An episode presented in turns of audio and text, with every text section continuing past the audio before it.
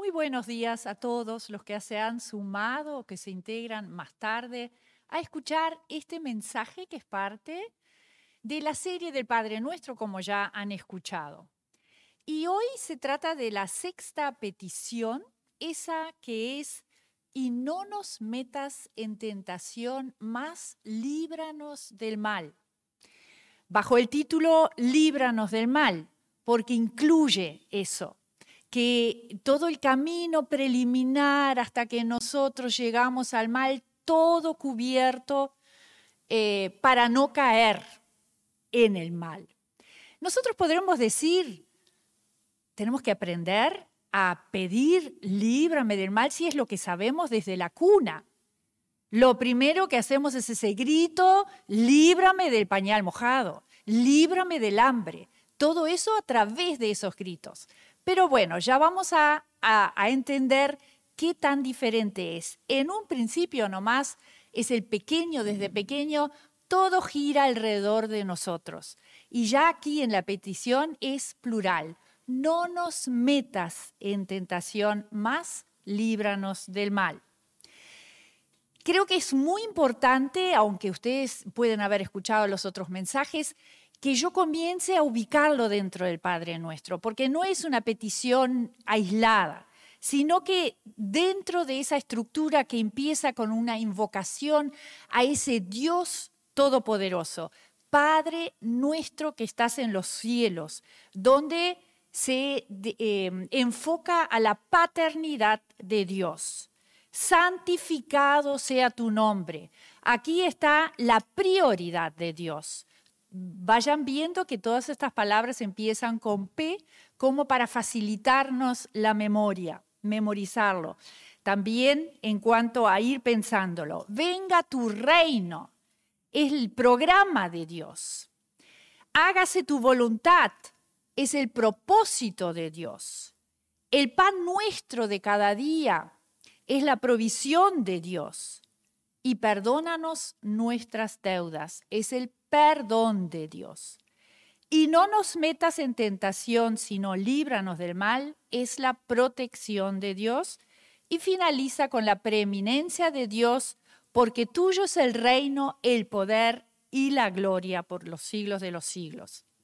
Todo se enfoca en Dios, que se manifieste Él y sea glorificado, inclusive en esas tres peticiones que se enfocan a nosotros, que son las últimas, pero las hacemos después de mencionar tres intereses de Dios.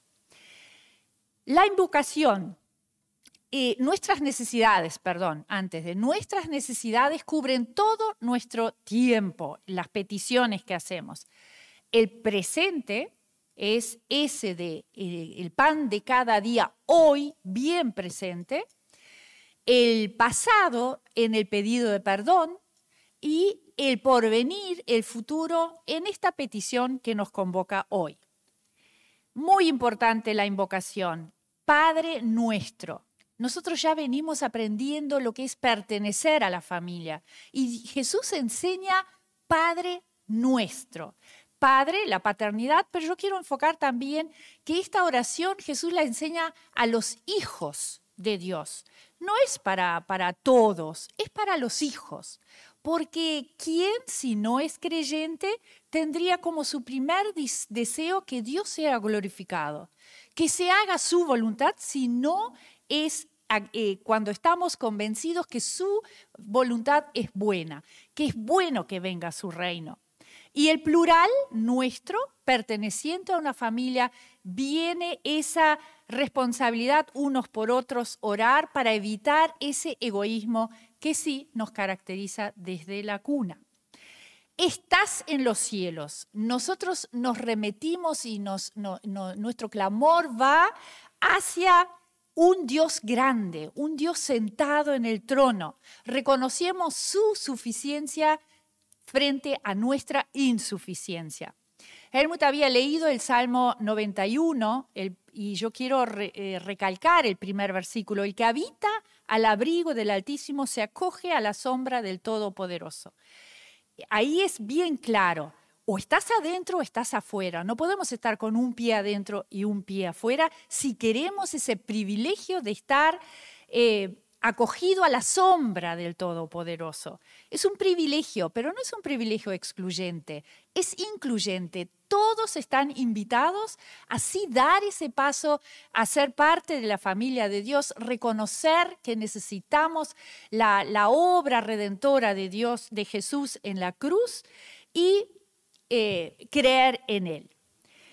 Eh, poquito antes de, enseñar esta, Em, esta oración, Jesús dijo, tengan claro las motivaciones de su corazón. ¿Qué los motiva a orar? ¿Que sean vistos, que sean alabados o que Dios los escuche? Y también cuidado con el palabrerío. Y por eso es importante que no sean vanas repeticiones. No hay problema en que lo memoricemos, pero que acompañemos con el corazón y el pensamiento cada frase, cada palabra que decimos, porque el, este, Dios en realidad ya sabe todo lo que nosotros em, le vamos a pedir. Claro, podríamos decir, ¿y entonces para qué orar? En realidad es que nosotros eh, somos informados de nuestras necesidades y de nuestra dependencia eh, hacia Dios. Porque es un patrón, es un bosquejo, es una guía, una manera de orar que Jesús nos dio. Y si Él lo enseñó, es como los idiomas, hay que desarrollarlo, hay que aprenderlo, hay que meditar y reflexionar, involucrarse de corazón, mente. La gran lección del Padre nuestro es, no podemos sostenernos a nosotros mismos. Y si estamos en la sexta eh, petición, no podemos protegernos a nosotros mismos, por más fuerte que nos veamos en algunos momentos. Eh, hacer esa petición es como orar, guárdame, oh Dios, de todo aquello que ya sea por la obra de Satanás en mí o por la inclinación de mi propia corrupción interna, me intente a seducir al mal, a desobedecerte a ti. Ese es el mal a traspasar los linderos de tu ley. Y si tal cosa llegara a suceder, entonces, Señor, líbrame del mal. Si yo entrara en tentación, entonces líbrame del mal. Y para poder entenderlo, lo vamos a separar en esas dos partes. Vamos a, primero dedicarnos a lo que es la, la tentación. ¿Qué estamos pidiéndole ahí a Dios? Y mm, eh, ahí las traducciones son muy variadas, si bien me gusta mucho leer diferentes traducciones para, porque cada uno aporta un poco más a la comprensión. Quiero leer algunas que, que encontré. No nos metas en tentación. Le pedimos a Dios, no nos dejes caer en tentación, no nos expongas a la tentación, no permitas que cedamos a la tentación o cuando vengan las pruebas no permitas que nos aparten de ti. Esta petición viene después de haber pedido perdón y estar libres. Estamos libres del pasado. Pues entonces, Señor, dejamos, queremos continuar con esa comunión contigo y eh, decimos esta, em, esta petición. Pero ¿qué significa esta petición? Eh, ¿estamos acá diciendo que Dios es autor de tentación, de, pecado?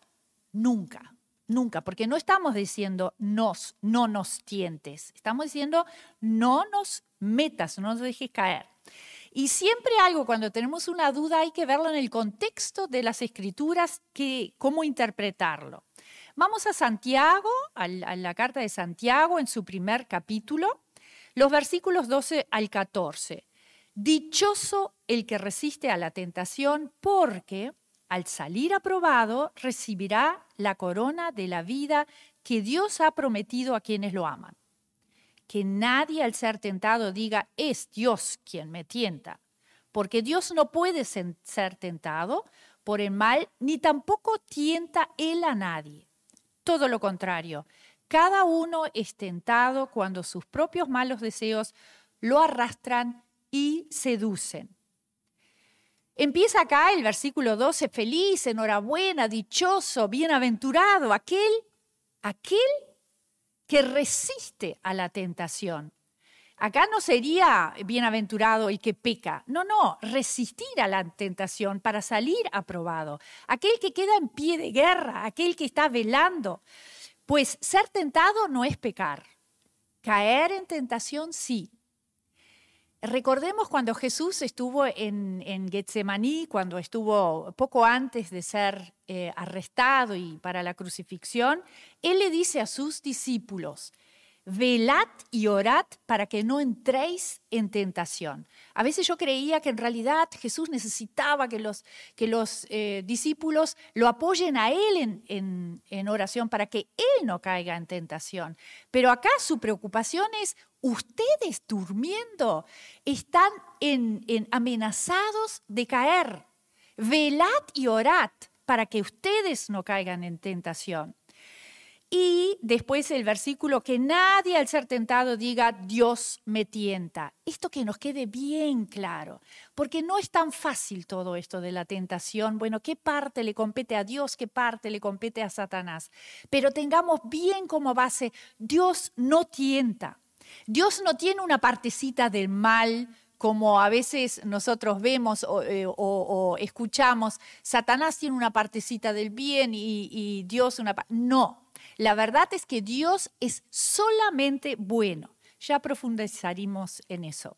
Y el cuarto, el, el 14 es, por lo contrario, cuando uno es tentado por sus propios malos deseos que lo seducen. No podemos culpar a nadie, ni a Dios ni al diablo. Son situaciones donde nosotros sabemos que hay algo que no deberíamos ver, hay algo que no deberíamos decir, ir, eh, hacer donde no deberíamos involucrarnos.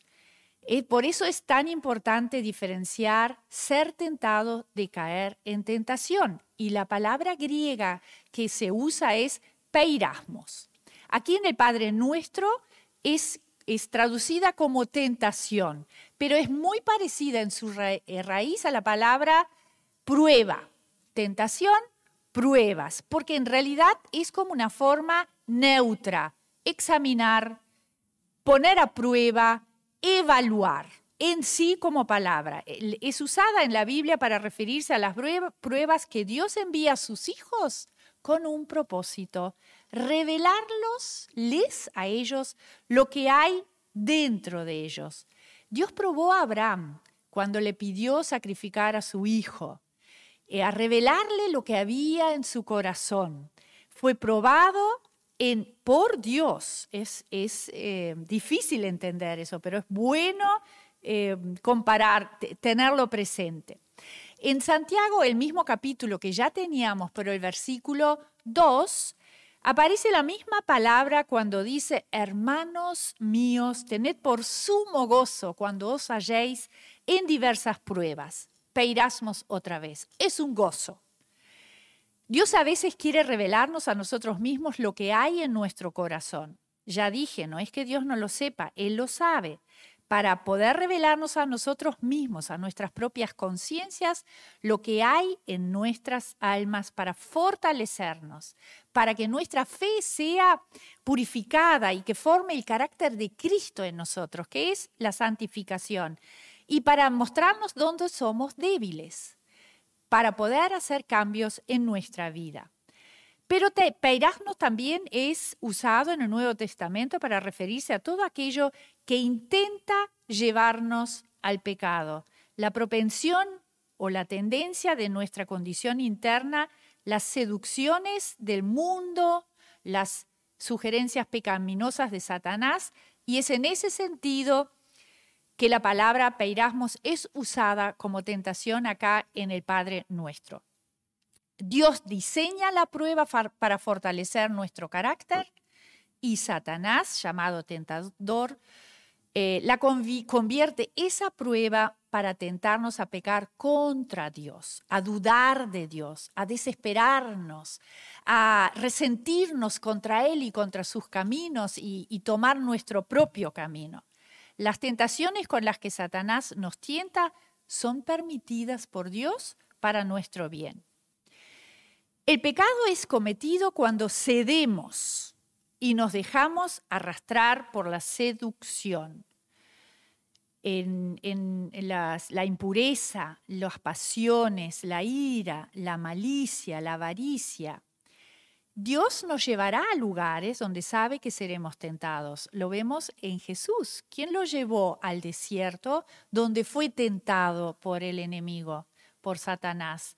Lo llevó el, el Espíritu Santo al desierto.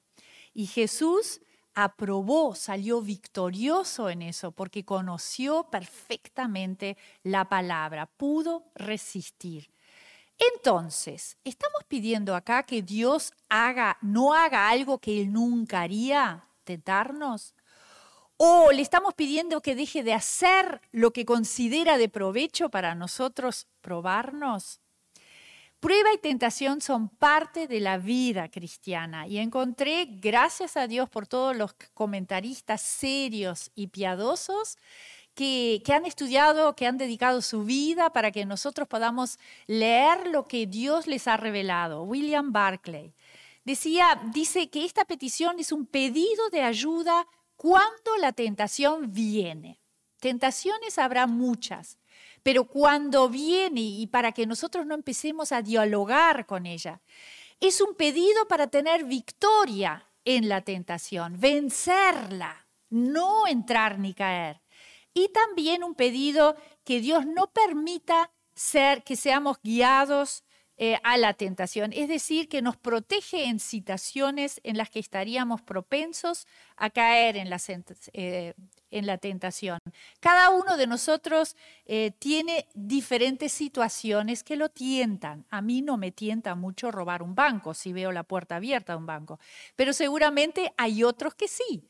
Y así hay diferentes tentaciones, em, porque Dios maneja todas las cosas.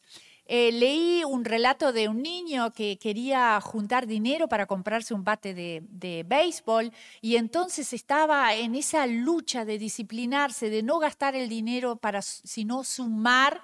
Y la madre lo escuchó en una oración a Dios que decía, Dios ayúdame a que yo pueda guardar el dinero y no permitas que el heladero pase por el frente de mi casa.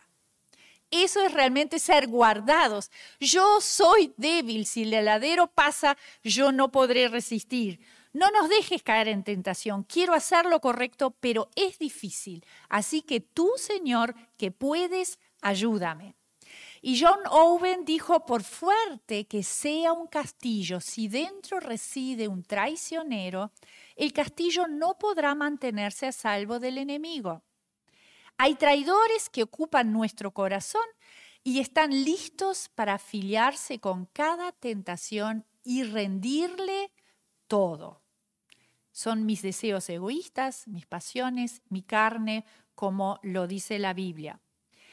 Las escrituras dicen que el creyente ha sido liberado del dominio de la, esclavitud del pecado, pero no de la presencia del pecado. El pecado mora en nosotros, en nuestra naturaleza pecaminosa.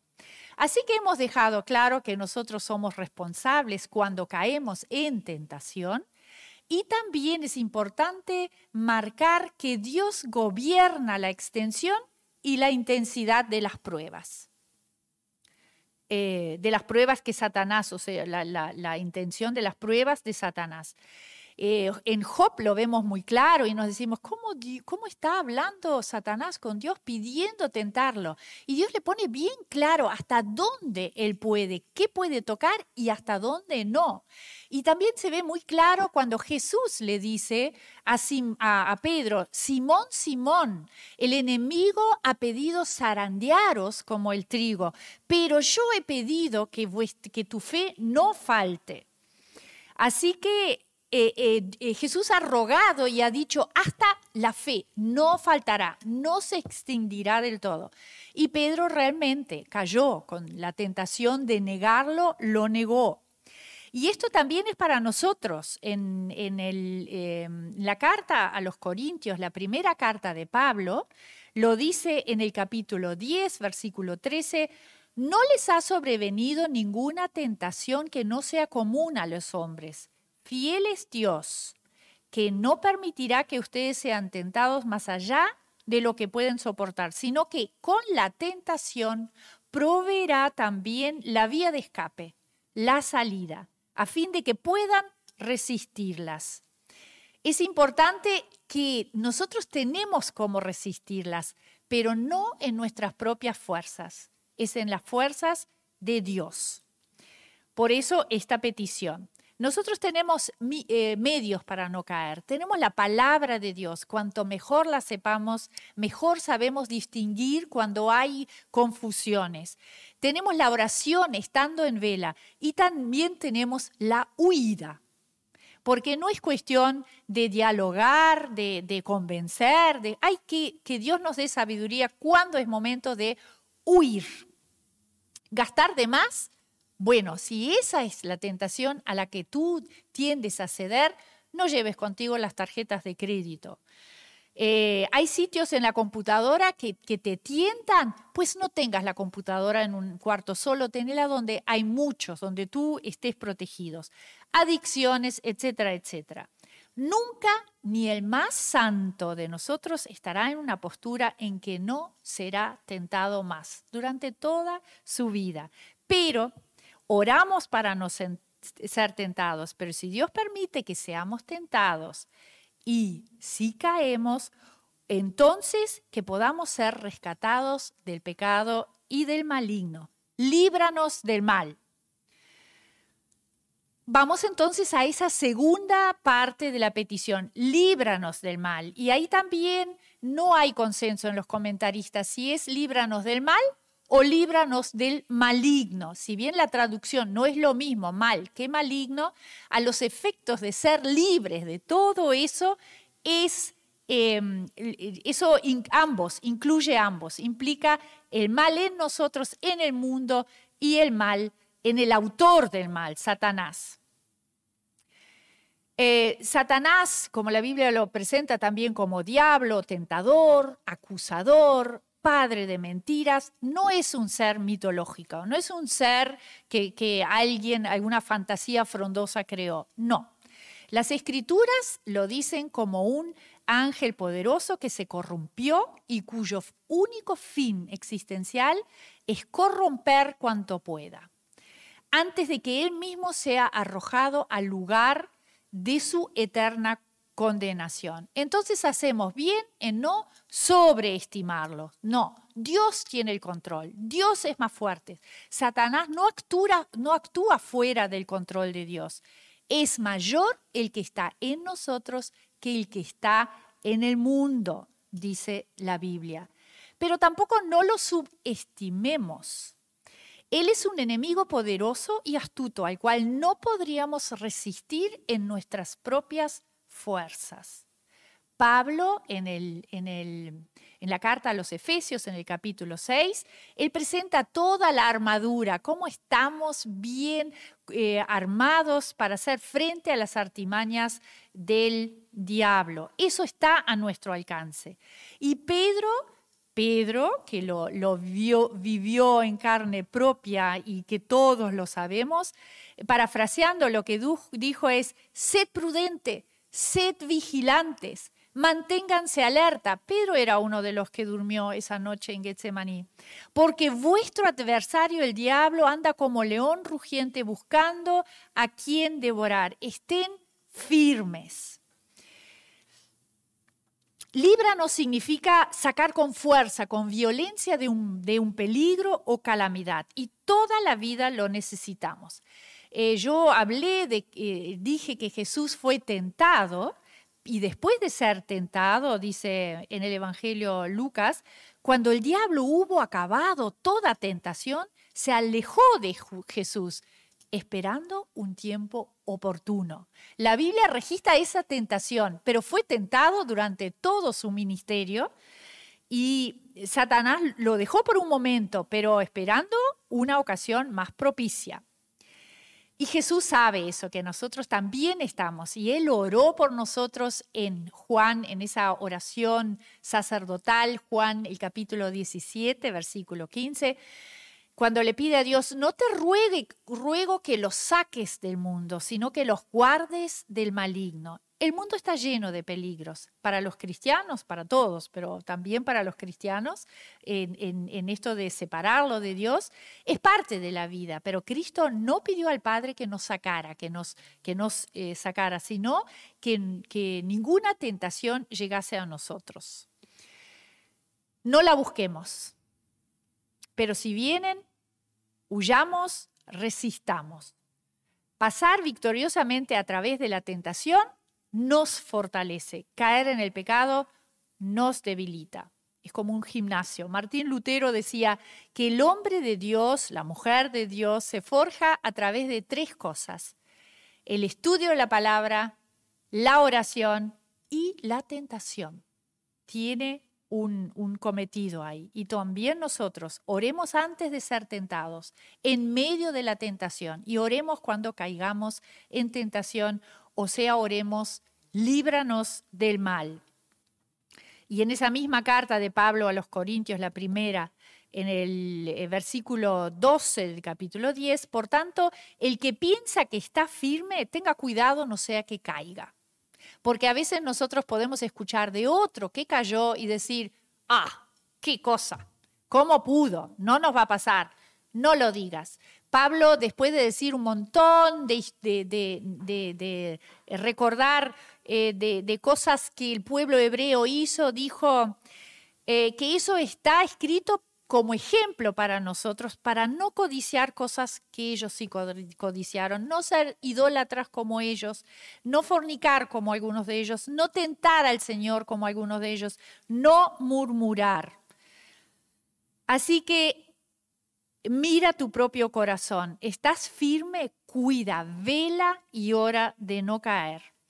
Eh, también resalta acá con lo del Padre Nuestro y lo del hablar en plural, esa dimensión corporativa del Padre Nuestro, plural, protección no solo para mí, sino para todo el, eh, toda la familia, para los demás, para el cuerpo de Cristo y porque tenemos una responsabilidad mutua. Cuando un miembro de una familia está mal, toda la familia es afectada. Y lo mismo es en la familia de Dios, la iglesia. Tenemos responsabilidad de orar, interceder unos por otros. De cuántas cosas hemos sido libradas, aún sin enterarnos siquiera. Líbranos del mal, para que no nos cause dolor, ni en el cuerpo, ni en el alma, ni espiritual.